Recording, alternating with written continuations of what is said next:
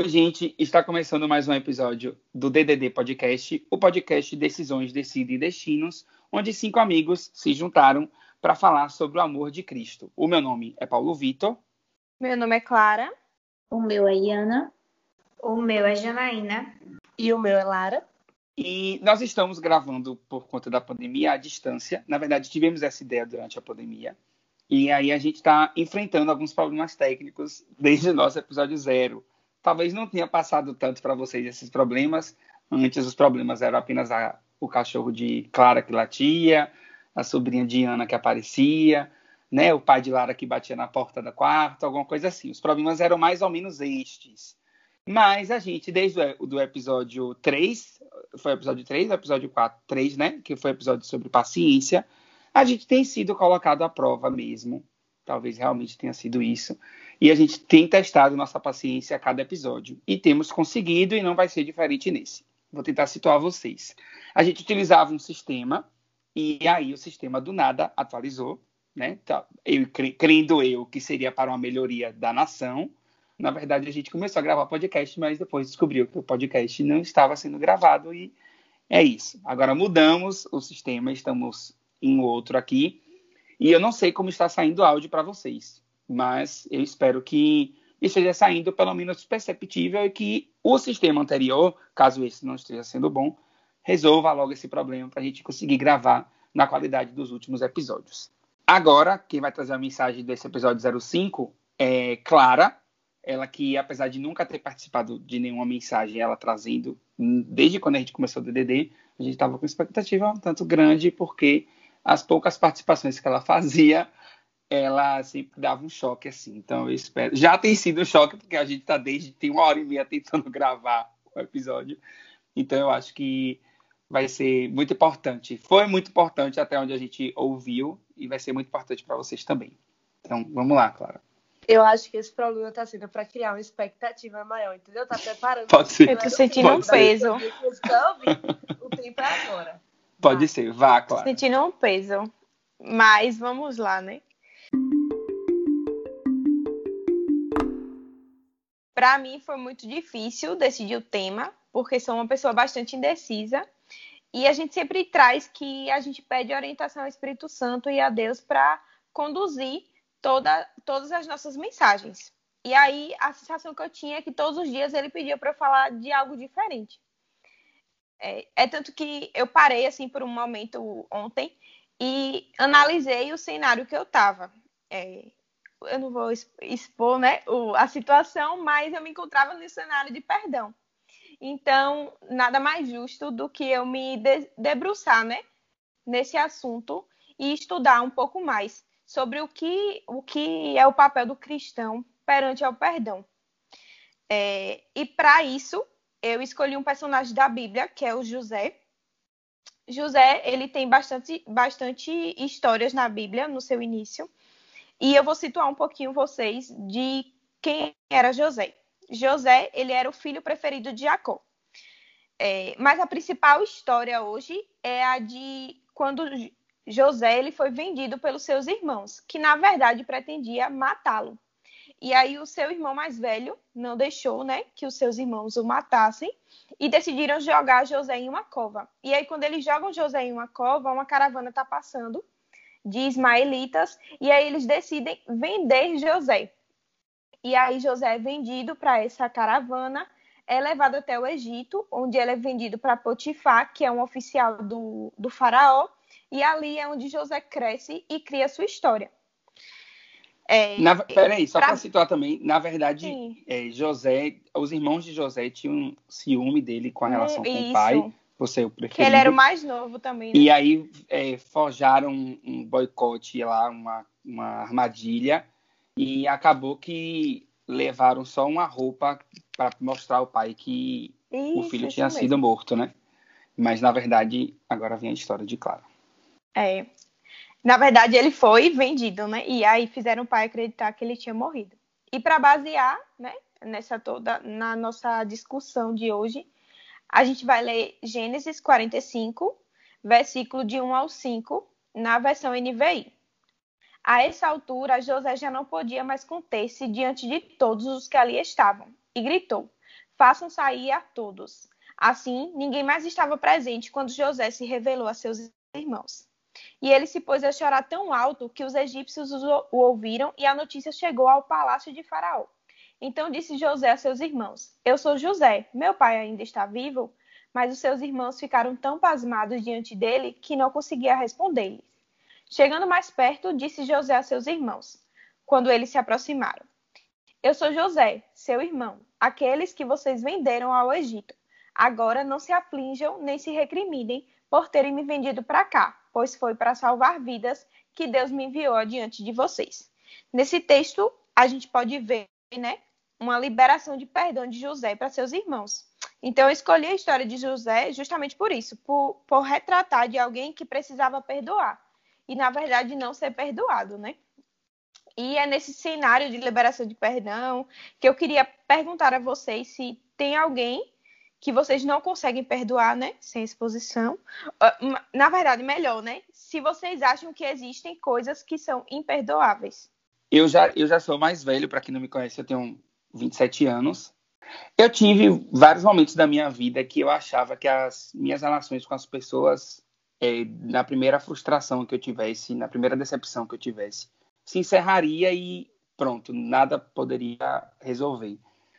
E aí, com o tempo foi passando, a gente vai estabelecendo diálogo, vai amadurecendo também, vai percebendo que, na verdade, o perdão é mais para ajudar a gente do que ajudar, é, é mostrar para o próximo. Então, eu, eu amadureci muito com relação a isso, muito.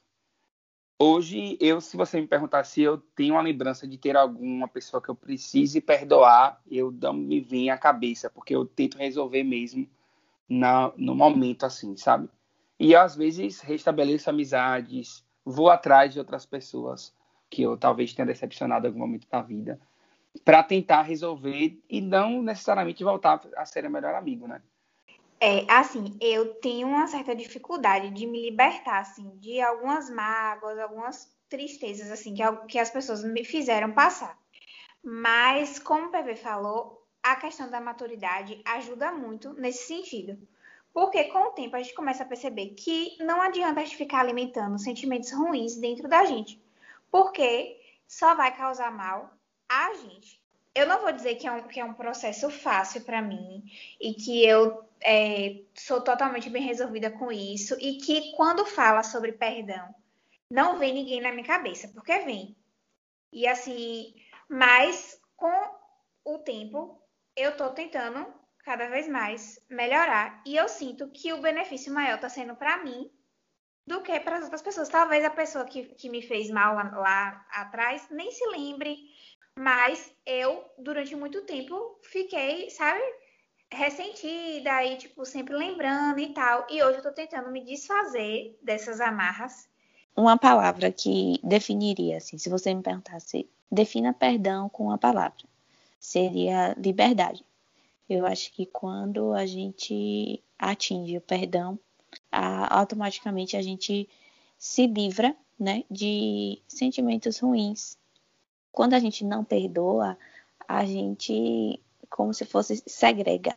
E aí isso sai totalmente da ideia de união, que é Cristo. Quando a gente perdoa, a gente se liberta de um sentimento que não vai nos agregar nada. É, tem até uma parte né, do Pai Nosso, é, perdoe as nossas ofensas, assim como nós perdoamos a quem nos tem ofendido. Então, assim, é, se a gente pede que Deus nos perdoe, a gente tem que ter a nossa parte de perdoar. A gente só não pode querer o perdão. A gente tem que dar o perdão também. Então, eu tenho dois pensamentos, né, para compartilhar aqui com vocês. O primeiro é em relação à pergunta de Clara de se eu acredito que existe algo imperdoável. É, eu acredito que existem situações que nos doem pouco e situações que nos doem muito. E isso vai variar de uma pessoa para outra. Mas para mim não há nada, não existe nada que seja impossível de lidar. Não há nada que seja impossível da gente ressignificar, que seja possível da gente observar, analisar, refletir, ver com outros olhos, de fato, lidar com aquilo e fazer com que aquilo se torne algo mais, como eu posso dizer, que isso deixe de lhe, de lhe afetar tanto, né? O meu outro pensamento é que se a gente não traça o caminho do perdão, a gente tem duas possibilidades de caminho. A primeira possibilidade de remoer, alimentar, né? Enfim, alimentar aquela mágoa, alimentar aquele sentimento ruim e ficar sempre colocando aquilo aqui em cima como se fosse algo assim que vai basear a sua vida, né? Que vai estar tá sempre presente na, nas suas ações. E o outro caminho, a outra possibilidade é a gente achar que vai conseguir guardar aquilo e deixar aquilo guardado, sabe? Sem que aquilo venha à tona, sem que aquilo atrapalhe muito a nossa vida. E aí o que eu tenho para dizer em relação a essa segunda possibilidade é que a gente não consegue. A gente não é capaz de guardar nada de ruim que existe dentro da gente. Esconder, deixar aquilo de lado, esquecer. Tudo de ruim que a gente guarda e a gente não lida da maneira correta, é, vai gerar consequências na vida da gente, no nosso comportamento, na maneira que a gente se sente. Então, assim, lidar para mim é justamente esse caminho de perdoar, porque a gente vai tá, vai encarar aquela situação, vai encontrar maneiras de fazer com que aquilo não nos doa tanto mais, não nos afete tanto mais. Então, o perdão, ele a gente costuma associar o perdão ao merecimento, né? É, a gente sempre acha que a pessoa precisa merecer o nosso perdão. E, na verdade, o perdão ele é um ato misericordioso.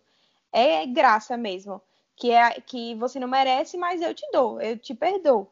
Ele é fruto de um coração benigno. A gente não tem que esperar a benignidade do ofensor, de quem nos ofendeu. E o perdão, ele não é um processo simples. Lara trouxe muito bem.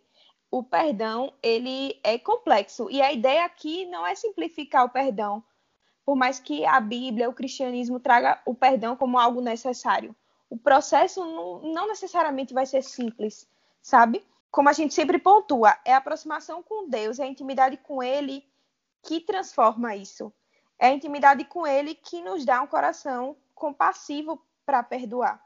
Eu acho importante essa parte da gente dizer que o perdão ele é um processo, sabe? Porque ele não vai acontecer assim do dia para a noite e ele vai variar de pessoa para pessoa. Então, assim, a partir do momento que você entende que você ficar cultivando sentimentos ruins, rancor dentro de você não vai lhe fazer bem, você começa a entender o processo do perdão.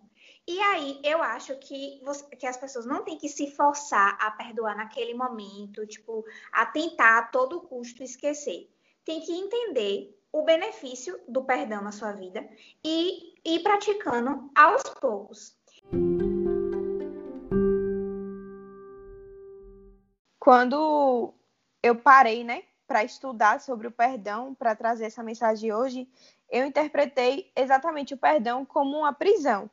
É, porque o perdão ele não adoece quem precisa ser perdoado, ele adoece quem o retém.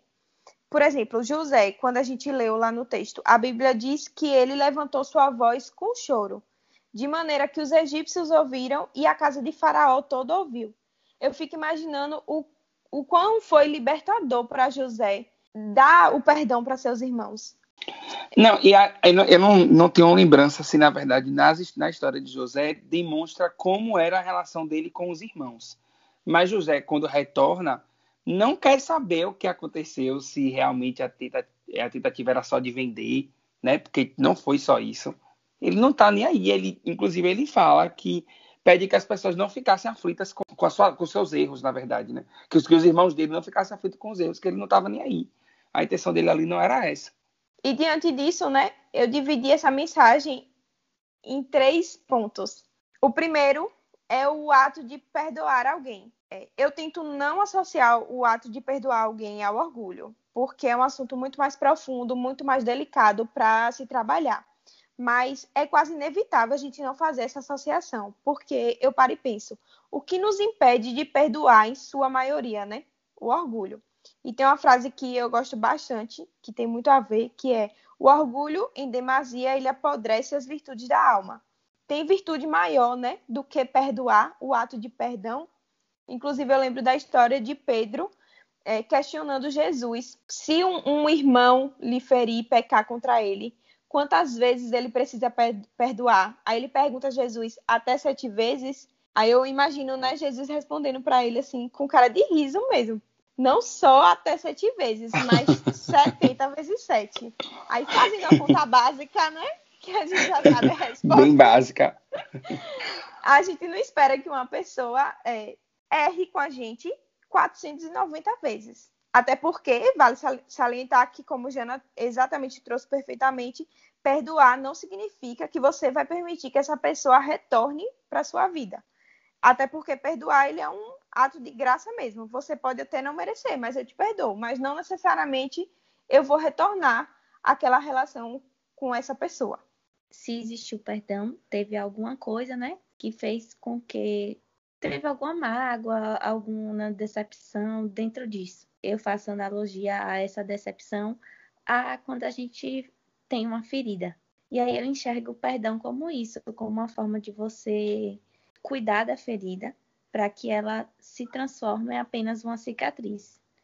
Então você lembra, mas não dói. Eu acho que o perdão, quando você enxerga isso, é, é isso. É você, se você teve uma pessoa que lhe magoou muito, que lhe entristeceu, mas você concedeu perdão porque você não queria ficar com aquilo.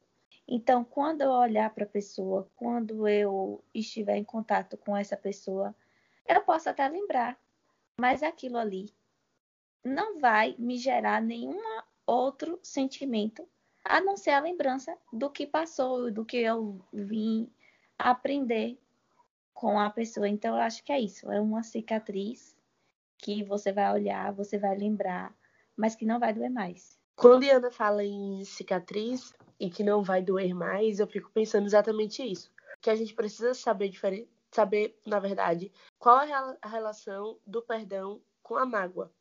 Porque muitas vezes a gente pode dizer que perdoou, mas ainda tem uma mágoa. Sabe? Ainda a gente ainda fala daquilo com, com pesar, com dor, com, sabe? Enfim, seja lá qual foi o sentimento. E eu acredito, pelo menos essa é a, a visão que eu tô tendo, é que se a gente sente tudo isso é porque a gente não chegou de fato ao fim do processo e perdoou. Talvez o perdão não tenha sido concretizado. A gente se fecha para o outro, a gente fecha nosso coração para o outro, a gente fecha a nossa maneira de ver o outro. Vai estar infectado por aquela situação ainda. Mas é mais, eu, eu falo mais sobre o fato de você estar para outra pessoa de maneira aberta, de coração aberto, de peito aberto, entendeu? Se colocar para o outro dessa maneira. Porque se a gente perdoa, a gente tem que considerar que a gente ressignificou aquela situação e ressignificar e colocar um significado novo. E nesse significado novo, a gente não pode colocar essa pessoa como vilão e a gente como vítima. Mas eu acredito muito no poder da afirmação durante esse processo. Porque quando, como você, quando você está ali afirmando para você, para a sociedade, pra, principalmente para Deus, que você está perdoando esse alguém, eu acho que a afirmação de, de perdão já é algo assim, um estalo do tipo, eu estou disposta a começar a te perdoar. Entendeu? É a disposição. Eu enxergo que, a, a, de fato, amiga, o, o processo não é fácil mesmo, não.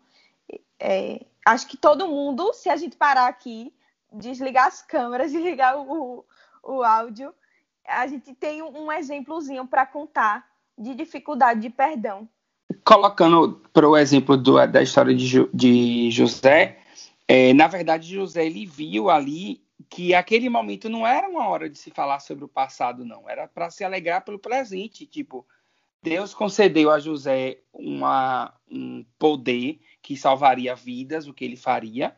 Então ele falou assim, rapaz, ele deve ter pensado, né?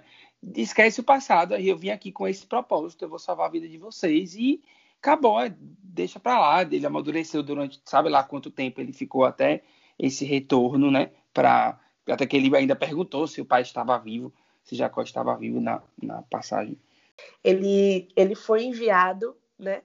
Para lá para salvar vidas. Então ele não ele não ele não olha mais para essa história como a história de que os irmãos fizeram isso com ele. Ele olha para essa história que isso precisava acontecer com ele para que ele salvasse vidas, ele precisava ir para esse lugar. Isso é ressignificar, é olhar para a situação e dar um novo significado a isso. E aí, quando você dá um novo significado, você não deixa mais como centro aquilo que te causava dor. Aquilo é isso, ele percebeu que foi. Né? Raiva, ele né? percebeu que foi que Deus fez com o erro das pessoas. É muito pequeno, né, diante do resto. E, e isso acaba se tornando uma coisa linda, né? Porque o perdão ele acaba trazendo de fato, como eu posso dizer, um ensinamento. Quando a gente fala nessa questão, como Clara falou, né, da intenção de ter o perdão, isso já, pra, eu acho que já é uma alegria para Deus. Então a gente é ser humano, a gente é carne, a gente tem as nossas fraquezas e por isso que a gente traz aqui que é difícil. Só que só o simples fato de a gente tomar isso, vir à consciência de que a gente precisa, precisa pelo menos tentar, né, perdoar, tentar ressignificar. Isso já alegra a Deus.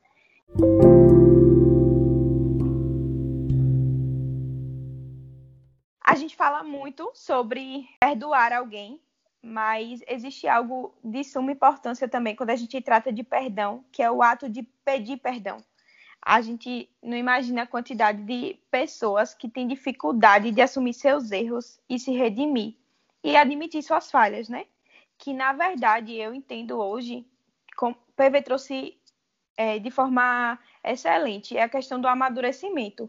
Eu acho que com o tempo eu consigo enxergar hoje é, uma oportunidade de crescimento e de melhoria diante das falhas, sabe?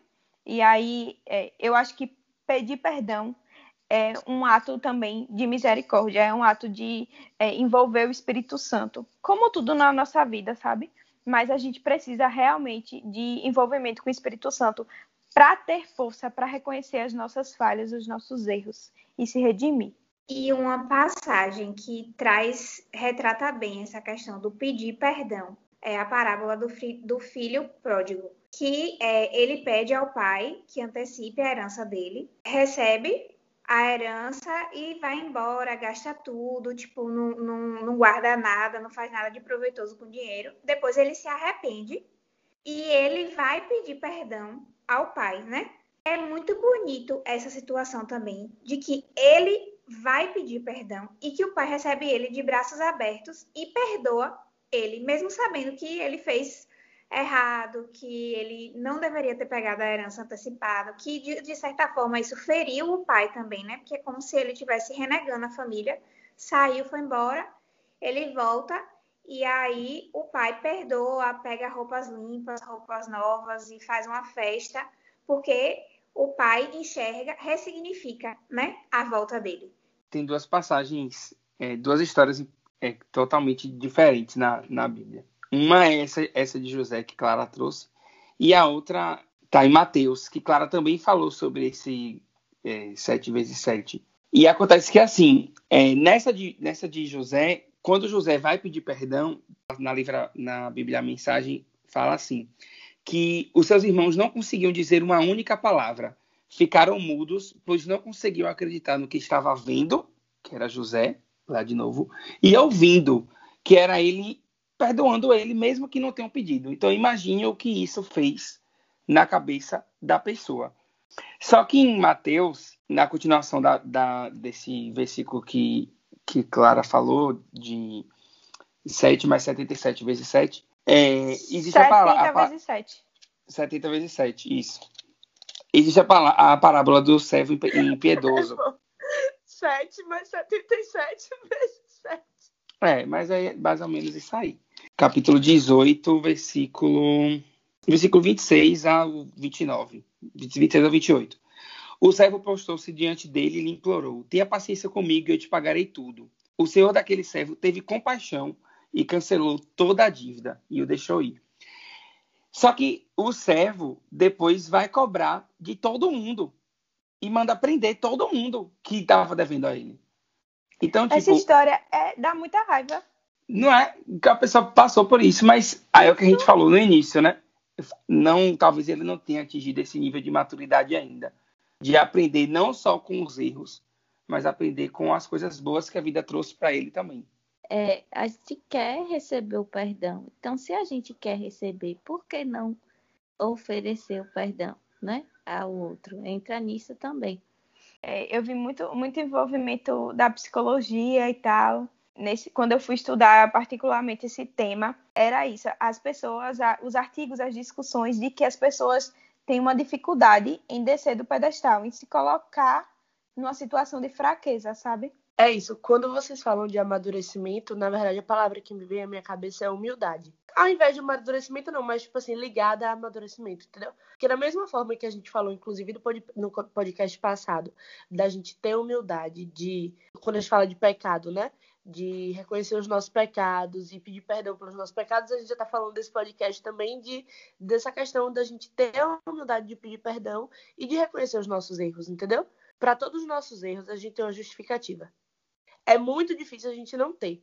Então a gente pode também pensar, fazer o mesmo movimento de pensar que as pessoas, quando erram com a gente, também vão ter uma justificativa. Certa ou não para a gente, entendeu? Não, não vai mudar o que, o, o que de fato foi feito e como de fato nos machucou. Mas existe essa justificativa, vai existir, entendeu? E pensar nessa justificativa é um dos caminhos para a gente poder, enfim, exercer, né? Um dos passos para a gente poder exercer esse perdão. Entender que pedir, se colocar né, nesse lugar de pedir perdão, é assumir o nosso lugar de pecadores, o nosso lugar de quem erra, o nosso lugar de que nossas justificativas para os nossos erros nem sempre vão estar de acordo com a, outra pessoa, o que a outra pessoa acha, o que a outra pessoa sente, entendeu? Por isso que é muito ligado à psicologia, como Clara falou, né? Porque, na verdade, psicologia é sobre comportamento, né, gente? Então, a gente está falando de comportamento.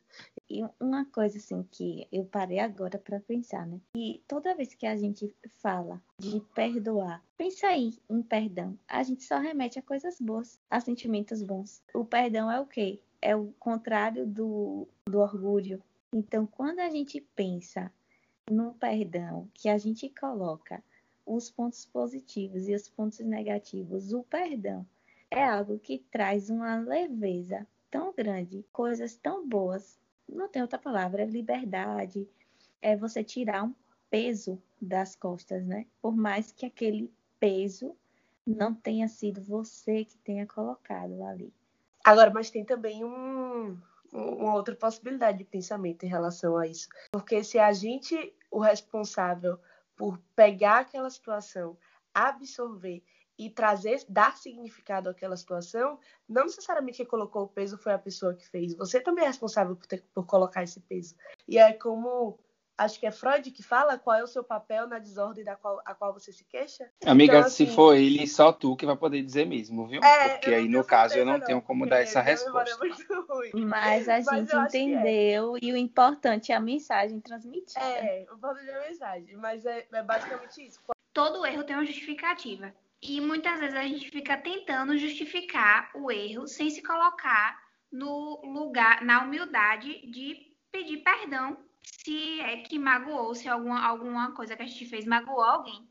Não adianta a gente querer sempre ficar se justificando, querer ficar dizendo que a gente teve os nossos motivos. Muitas vezes é melhor a gente ter a paz ali, né? Pedir o perdão à pessoa que a gente magoou e seguir em frente. Diante disso, né? Nunca é tarde para assumir o erro e ter diante de você uma grande oportunidade de crescimento pessoal.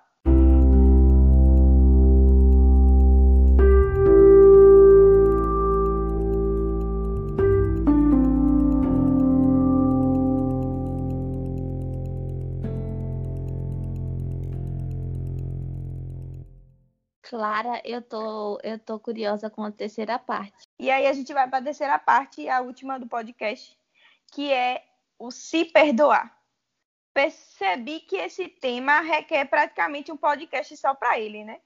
Porque é, é muita coisa que envolve esse ato de você se perdoar com o seu próprio erro. Muitas, é, muitas pessoas carregam isso para a vida.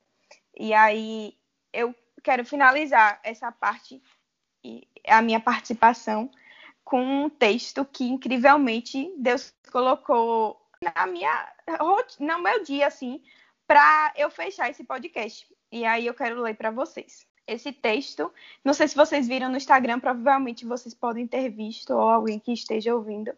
É de Manu Vieira. O título é Borracha. Quando eu era criança e estava começando a escrever, tinha mania de sempre que eu errasse uma palavra, eu passava o lápis por cima. Ficava mais sujo, mais feio, mas eu não dava o braço a torcer para a borracha.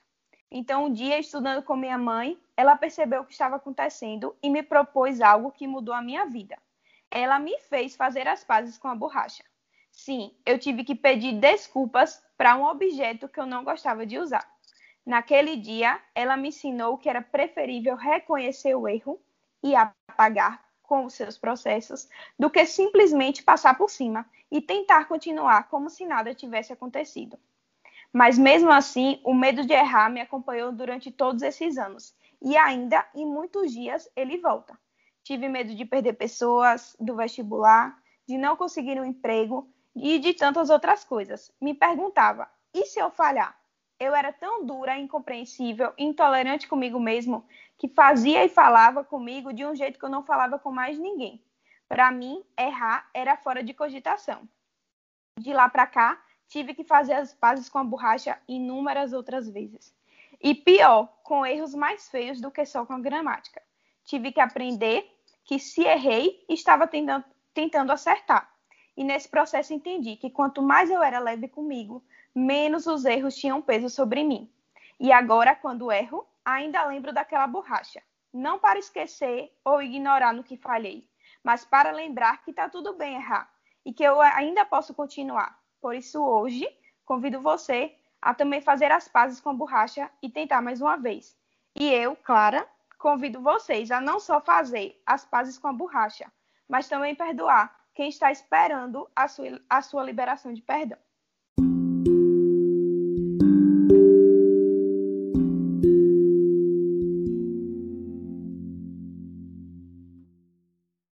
É isso, né? Então, acabamos nosso episódio por aqui.